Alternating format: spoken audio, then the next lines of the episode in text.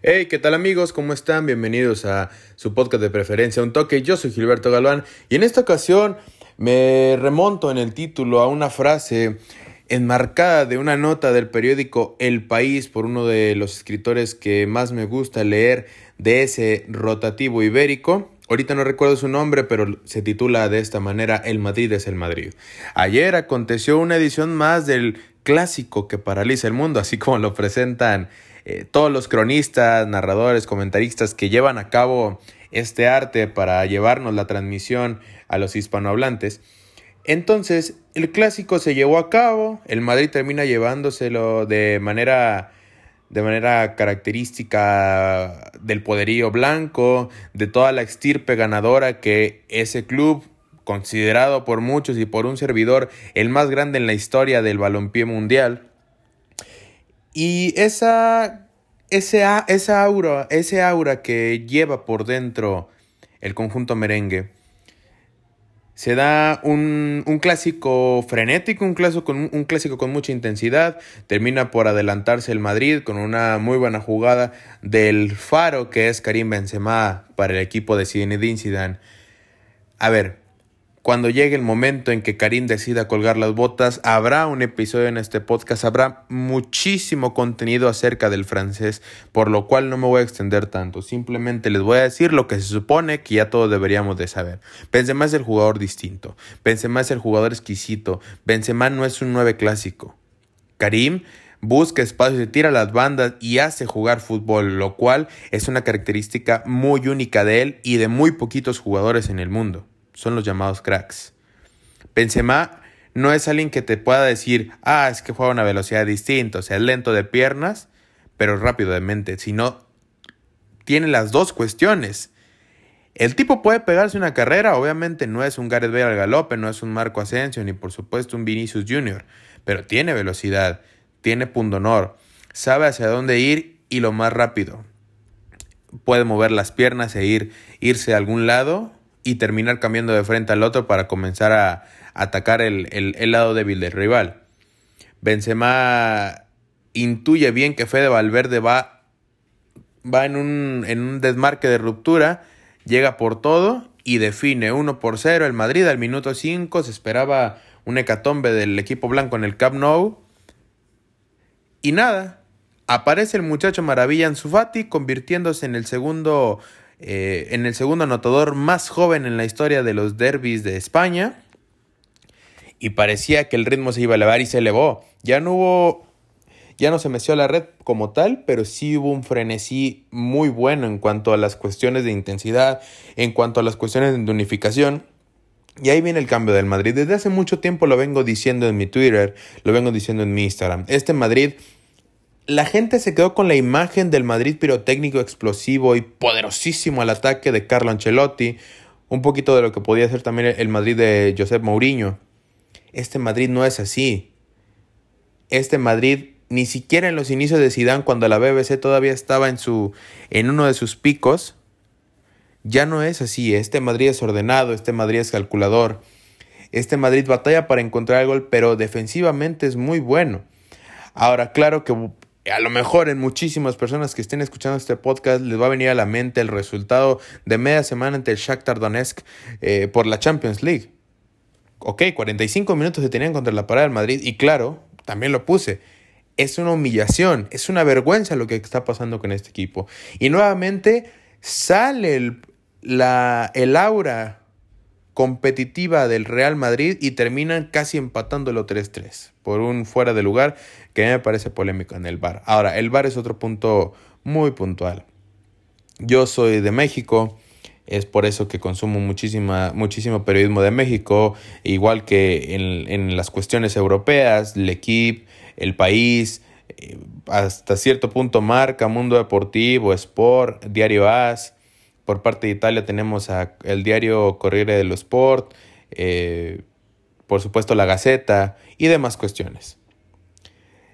Hay casos muy puntuales aquí en México en los cuales empiezan a evidenciar y todavía hacen mella con la, con la publicación que hizo el Real Betis en un partido en el cual se da un mismo, un contacto muy parecido al que Clement Lenglet le hace a Sergio Ramos y así es como el VAR marca el penal, que de hecho sí define un poco el rumbo del partido, porque a partir de, ese, de esa pena máxima convertida por Sergio Ramos, el Madrid crece y se vuelve amo y señor del partido nuevamente, como en los primeros minutos del encuentro. Pero no vamos a analizar tan a fondo el partido, sino es apegándonos siempre al título de este podcast tomado del, del escrito de uno de uno de los periodistas del diario El País. El Madrid es el Madrid. El Madrid es el Madrid ¿por qué? Zinedine Zidane, desde que ha llegado al club blanco, tiene seis partidos jugados en el Camp Nou y no ha perdido. Tres victorias, tres empates. Hasta el, Camp, el Camp Nou reconoce la grandeza de Zidane y la grandeza del Madrid y lo considera un rival de cuidado. El Barcelona incluso podría eh, hacer cierta especie de desfachatez al tratarse del Atlético de Madrid cuando visita al Estadio Azulgrana, pero no así con los blancos, no así contra el acérrimo rival, no así contra, reitero, el mejor club en la historia del balompié mundial. El Madrid es el Madrid porque a pesar de ya no contar con un ataque de un poderío descomunal, sabe cómo sacar los partidos importantes, sabe cómo aguantar sabe cómo sufrir, característica de los equipos grandes, saber cómo sufrir un partido, porque no siempre dominas. Sería casi imposible mantener un ritmo frenético los 90 minutos de dominio, de, de mantener siempre la pelota, de ahogar a tu rival. Eh, sería imposible. Y el Madrid es el Madrid porque finiquita y es líder de la liga. Un Luka Modric, ay, es que está viejo, ya no da lo mismo. Dos quiebres de cintura neto, 3-1 y se acabó la fiesta. Un Marco Asensio resolutivo, muy participativo, todos lo señalamos y es así. El muchacho de Mallorca sufrió una lesión muy fuerte. Está tratando de volver. ¿Lo, ¿Lo, conseguirá? No lo sabemos. La verdad es que no lo sabemos y sería un tonto si les digo, Asensio está en ascenso. Simplemente sería uno más en este mundo tan crítico y terminal del clickbait del aseveramiento sin tener conocimiento previo y posterior de lo que podría pasar. No sé si Marco Asensio vuelva a ser aquel que nos maravilló en sus primeras campañas con el Real Madrid, pero de que lo está intentando, lo está intentando. Y si tiene a un mago de la pelota como lo es Benzema a su lado, si compite contra alas todavía en crecimiento y con muchísimo margen de mejora, pero ya seleccionados brasileños como Rodrigo Goes y Vinicius Jr., creo que lo puede lograr. El Madrid es el Madrid porque es líder de la liga, reitero, porque sabe ganar los partidos, sabe cómo aguantarlos y tiene un timonel que aunque no le dan todo el mérito que merece, que piensan que las plantillas están armadas, que él no mueve ni un dedo, encuentra resoluciones conforme los tiempos van dictaminando que el Madrid tiene que ir evolucionando respecto al material humano con el que cuenta. El Madrid es el Madrid porque tiene un capitán de hierro, un capitán con alma dividida entre el Sevilla y los blancos, pero que representa todo aquel representa todo aquel aficionado en el mundo que porta los colores del Real Madrid que representa la grandeza de la institución, que empuja, que va, que grita, que chifla, que acomoda, que sale a relucir su garra, su corazón, que se eleva por los aires y es ya uno de los defensas más goleadores en la historia de la liga.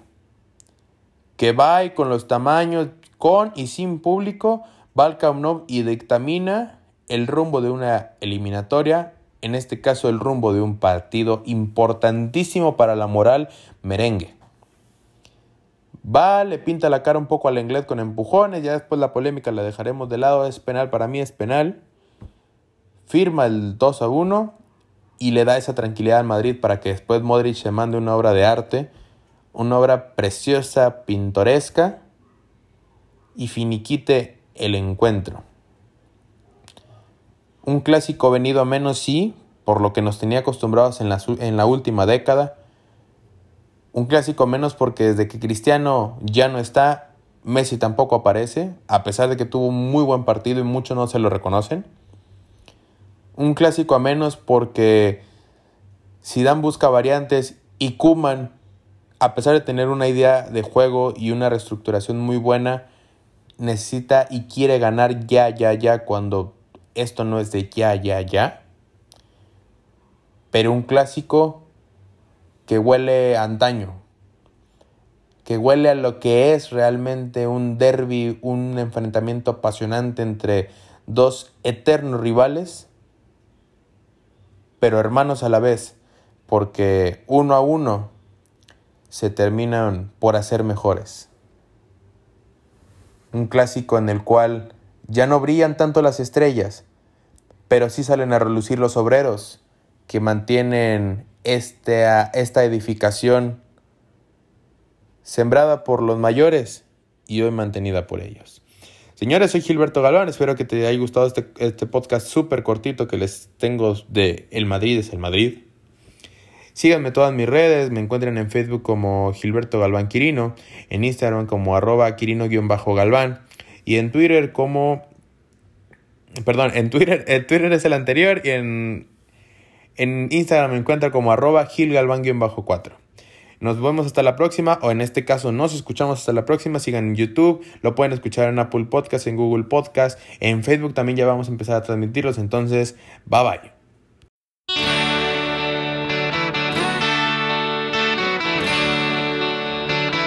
A un toque.